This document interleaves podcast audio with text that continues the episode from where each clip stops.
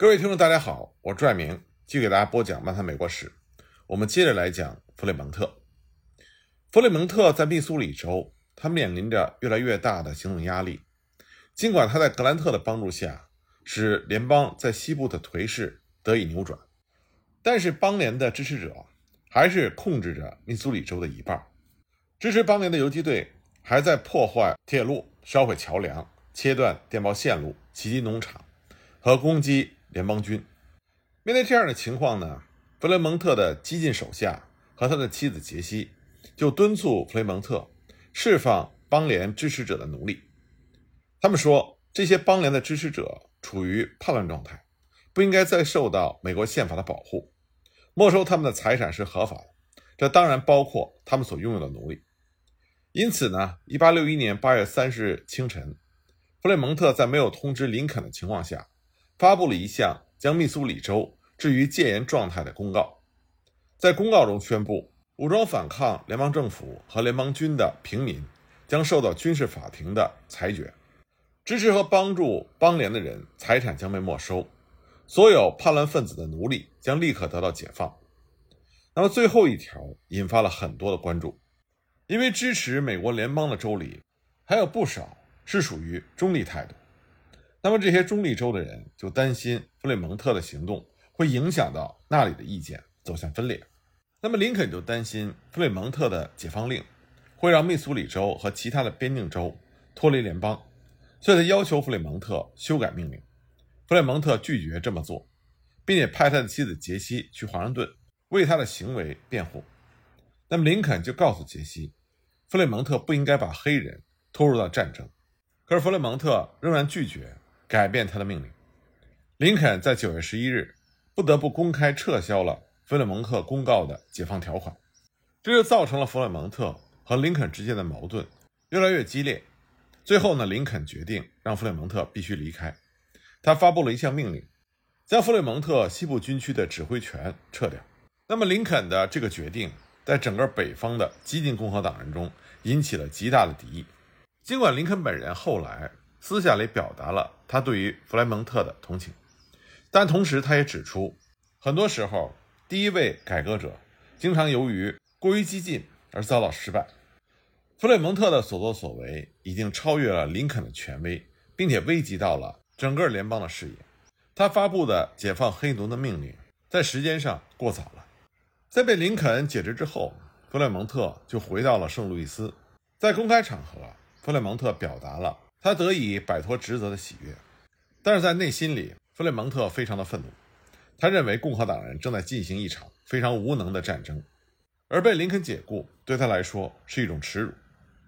紧接着呢，弗雷蒙特又得到消息，他在密苏里州所签订的所有合同都被华盛顿暂停了。那么，支持弗雷蒙特的激进分子向林肯和美国政府表达出极大的愤怒。为了平息这种愤怒呢？一八六二年三月，林肯又任命弗里蒙特负责山地战区，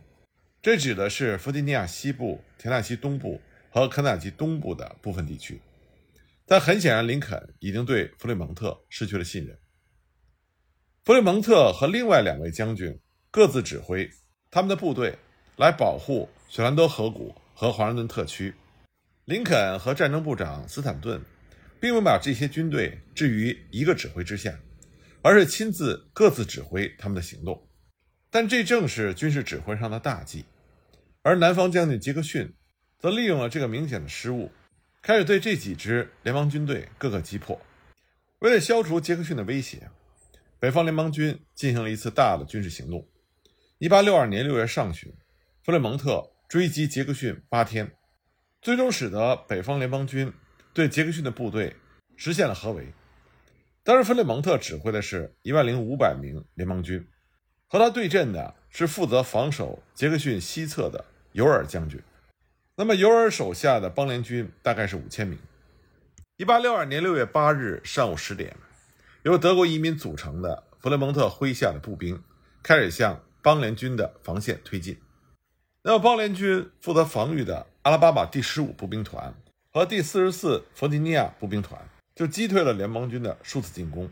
在作战中，邦联军对于火炮的应用驾轻就熟。当弗雷蒙特的部队靠近的时候，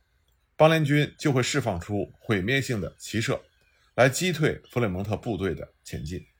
因为损失惨重，弗雷蒙特的部队被迫撤退，并且拒绝发起再次的进攻。在此后的战斗中，弗雷蒙特主要使用火炮来袭击杰克逊的右翼，并没有再发动大规模的进攻。那么，因为弗里蒙特没有给杰克逊部队压力，杰克逊就利用这个机会，将他的邦联军撤出了弗里蒙特炮兵的射击范围，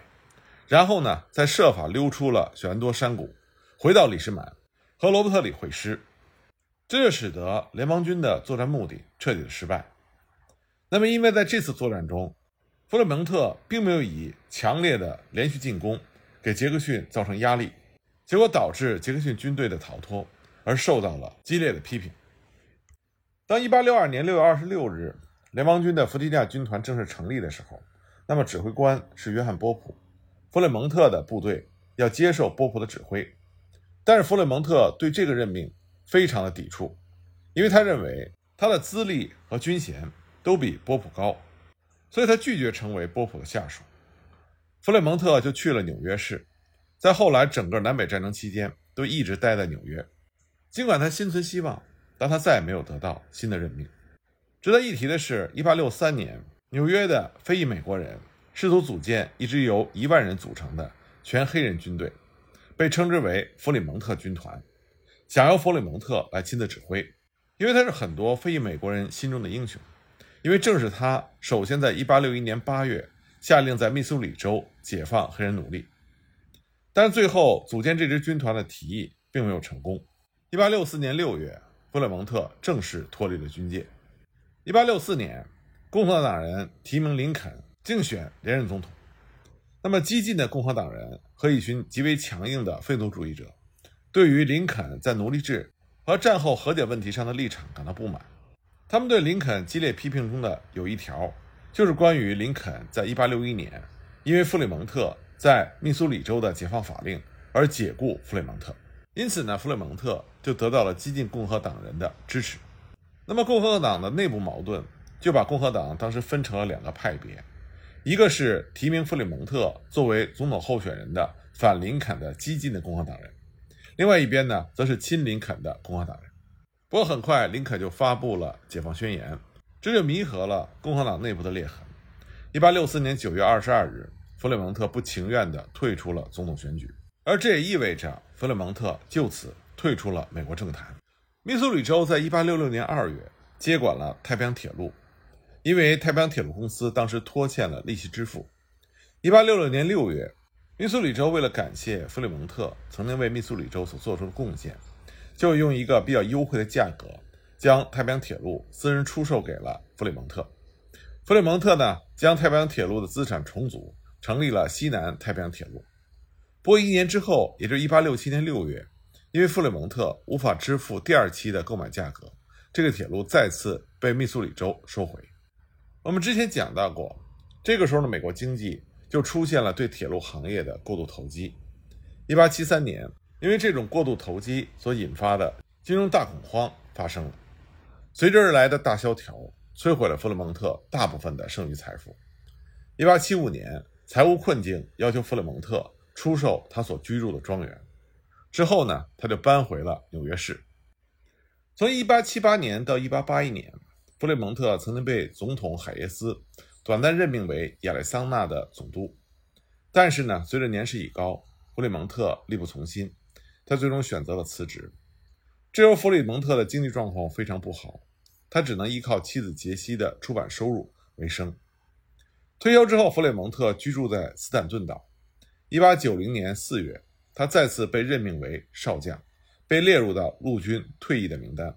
这实际上是美国政府对他表示的感谢，因为此举可以让弗雷蒙特通过有资格领取养老金来缓解他的财务状况。1890年7月8日，弗雷蒙特受到当年夏季非常炎热的天气的影响，他感冒了，但是他拒绝被医治。他把自己关在了卧室里，结果病情的发展导致了腹膜炎，最终弗里蒙特因为腹膜炎而去世。这是在1890年7月13日，他享年77岁。在他去世的时候，弗里蒙特被普遍的称作洛基山脉的探路者。他最初被安葬在三一教堂的公墓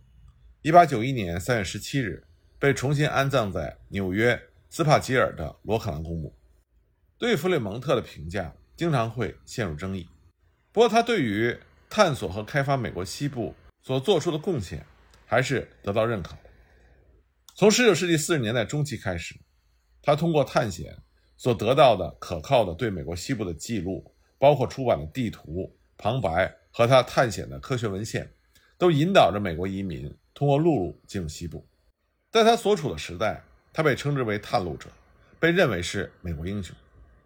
很多美国人都认为，在美墨战争期间，弗雷蒙特遭到军事法庭审判，这是不合理的。在弗雷蒙特第一次远征的时候，他在落基山脉插上美国的国旗，这被很多人认为是美国历史上值得铭记的一刻。因为这象征性的宣称美国西部属于美国，由于他在探险过程中收集到的植物记录和信息，所以很多植物都是以弗里蒙特的名字命名的。对弗里蒙特争议最大的是两个方面，一个是种族问题，一个是他在南北战争中的表现。种族问题呢，印第安人对弗里蒙特非常的痛恨，因为他在探索西部的时候对印第安人进行过大规模的杀戮，但是非裔美国人。却对弗里蒙特有着很大的好感，因为弗里蒙特是第一个颁布解放奴隶法令的人。在美国内战的表现问题上，弗里蒙特曾经指挥了1861年美国联邦在西部地区唯一一次成功的战役，而且呢，正是因为他提拔了格兰特，才为美国联邦造就了一位伟大的将军。不过，除了这两件事情之外，弗里蒙特在整个美国内战期间的表现。并不出色，很多历史学家对弗里蒙特都非常的感兴趣，因为弗里蒙特的人生极具戏剧化。一方面呢，他在最恶劣的自然环境下，让人们看到了一个不屈不挠、始终坚持并且取得伟大成就的探险家；但是另外一方面呢，在他的军事和政治生涯中，让人看到的是他惨淡的收场。这两种反差极大的人生历程。是由弗里蒙特的性格所造成的。一方面呢，弗里蒙特有着自力更生、喜欢冒险、对新生事物充满激情的特质，但这些特质所带来的缺点，就是他对于重复性的生活很容易厌倦，并且缺乏纪律性。再有就是不愿意和别人进行深入的交流。林肯就曾经说过，弗里蒙特本人是诚实的，但是他在担任西部军区司令的时候的主要错误。是在于他孤立自己，不让任何人看到他的想法。正是因为缺乏交流，所以弗里蒙特对于当时整个的军事政治局面缺乏深入的理解，这就造成了他和林肯在观点上的分歧。但不管对弗里蒙特的评价如何，弗里蒙特已经成为美国的一个重要的组成部分。在美国特有的植物中，像西洋松香、枕形花、鹅掌。沙漠胡椒草、沙棘、猴花、杨木等等很多的植物，它的名字中都有弗里蒙特这个词，因为它们都是弗里蒙特在探险的过程中发现。